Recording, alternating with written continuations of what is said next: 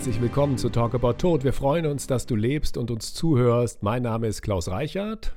Und ich bin David Roth. Willkommen zu einer neuen Folge unseres Podcasts. David, ich lese jeden Morgen die Todesanzeigen in der Zeitung. Wenn mein Name nicht dabei steht, dann mache ich einfach weiter wie bisher. Das hat der Jazzmusiker Dizzy Gillespie gesagt.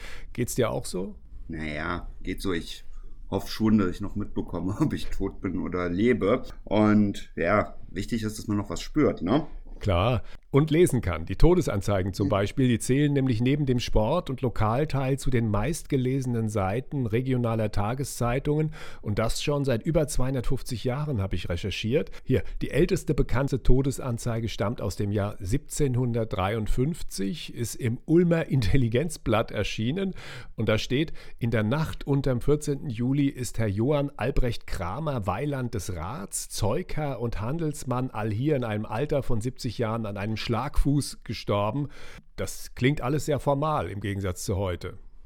Damals dienten die Todesanzeigen tatsächlich fast ausschließlich der Information. Entsprechend sachlich war dann auch der Ton. Und das ist ja so ein bisschen wie Bekanntmachung, die man als Firma oder Verein machen muss, damit Geschäftspartner, Schuldner, Gläubiger über das Ableben eines Gemeindemitglieds informiert worden. Ne? Ja, und wie ist es heute? Also heute liest man natürlich auch noch Trauer- oder Todesanzeigen, die Firmen schalten, aber ich glaube, die meisten sind doch tatsächlich von Familienangehörigen. Meistens ist es so, dass natürlich die Familie das macht, auch als Bekanntmachung, damit man das vielleicht nicht jedem erzählen muss oder natürlich auch ganz klar als Einladung und da steht vielleicht dann zumindest gewünscht eher die Emotion im Vordergrund, wobei viele dieser Anzeigen natürlich nicht ganz so emotional und natürlich teilweise auch gleichmäßig sind. Ja, es liest sich fast so, als würde es da so Textbausteine geben und die werden dann irgendwie so zusammengebastelt. Warum eigentlich? Warum geben sich die Leute, ich will nicht sagen nicht mehr Mühe, sondern warum ist das alles immer so fast konfektioniert? Also ich denke einfach, wie bei vieles in unserem Bereich, bei Sterben, da fehlt einfach so ein bisschen das Befassen und das Vertrautsein vorher damit, dass man sich da halt auch nicht wirklich Gedanken vorher drüber gemacht hat und konsumiert diese Anzeigen, sieht mal ab und zu vielleicht eine ganz schöne oder interessante, aber das wird ja eigentlich auch gar nicht diskutiert. Also außerhalb meines Bereiches, glaube ich, spricht man ja auch nicht über Traueranzeigen, sondern liest die einfach. Und wenn ich dann zum Bestatter komme und man an diesen Punkt kommt, das bekannt zu geben, Gäste einzuladen und ähnliches, das ist halt, nehme ich an, für viele auch einfach ein sehr komplizierter Teil. Da bekomme ich dann halt so ein paar Vorlagen aus den letzten Anzeigen vom Bestatter oder der hat sich vielleicht so eine kleine Mappe zusammengebastelt und dann stehen da ein paar Formate, ein paar Symbole, ein paar Sprüche, die man so nehmen kann. Und dann wählt man sich die im Wesentlichen aus. Und wenn ich dann meistens samstags heute in so eine Zeitung schaue, dann kann ich da eigentlich fast Bingo spielen. Da sind dann halt diese ewigen Sprüche, als Gott sah, dass dir die Hügel zu steil, die Wege zu lang wurden. Das schönste Vermächtnis ist ein Lächeln im Herzen und so weiter und so fort. Das ist das sind so Standardsprüche, die immer ganz gut passen auf so Standardsituationen, dass jemand halt alt geworden ist oder plötzlich unerwartet verstorben ist oder ähnliches. Und wenig Persönliches. Ne? Darf man da eigentlich reinschreiben, was man will? Ja, gut, also es gelten halt die normalen rechtlichen Normen. Es dürfen keine verfassungsfeindlichen oder ja einfach die einem Urheberrecht einfach so unterliegen Symbole genommen werden, zum Beispiel so Firmensymbole und ähnliches. Und das ist natürlich teilweise auch immer so, ja, eine Gratwanderung, dass gerade wenn ich als Firma mein Firmensymbol damit reinnehme, ich bei den Zeitungen in einer ganz anderen Kategorie lande. Aber generell darf ich in so eine Anzeige reinschreiben, was in dieses Kästchen reinpasst.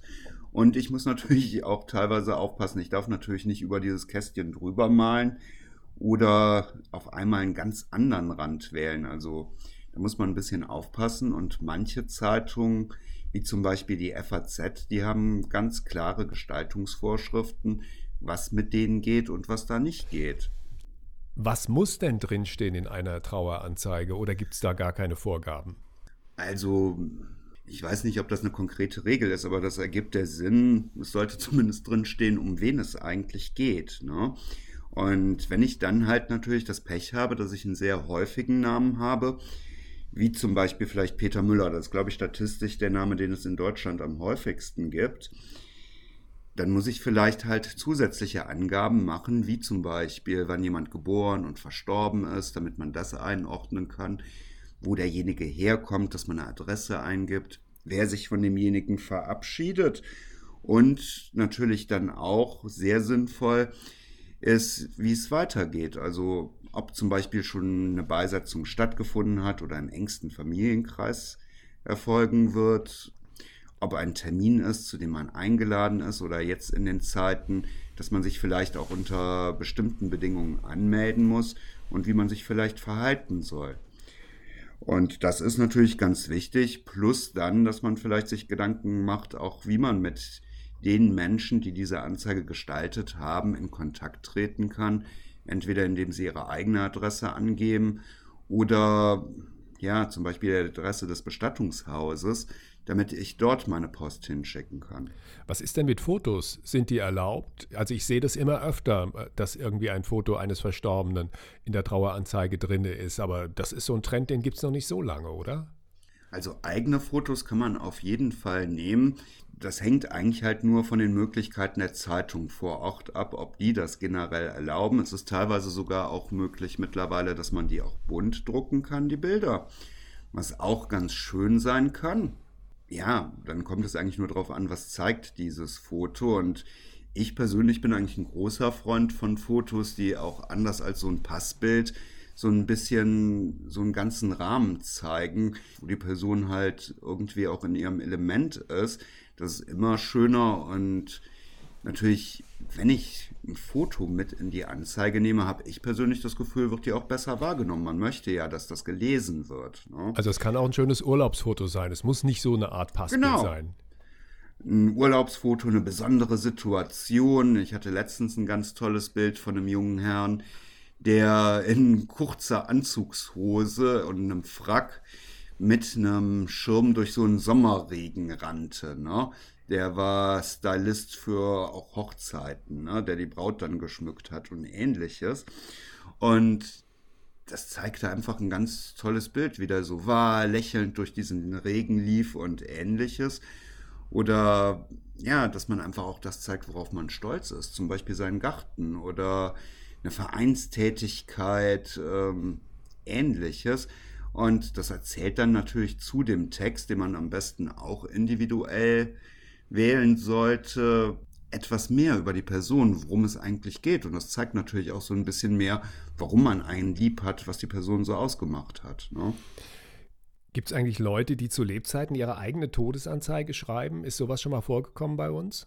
Das kommt auch vor, also die dann natürlich so ein bisschen auch daran rumfallen wollen oder auch schon vorher nach Inspirationen suchen, bestimmte Ausschnitte sammeln.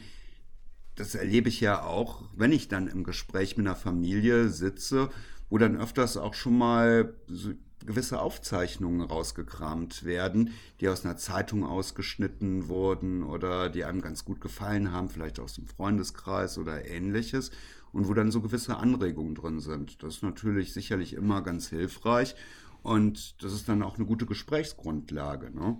Was kostet denn eine Traueranzeige? auch total unterschiedlich. Das kommt natürlich darauf an, wie groß der Verbreitungsbereich ist dieser Zeitung. Es gibt halt in der Regel sehr günstig diese Anzeigenblätter, die regional an alle Haushalte verteilt werden.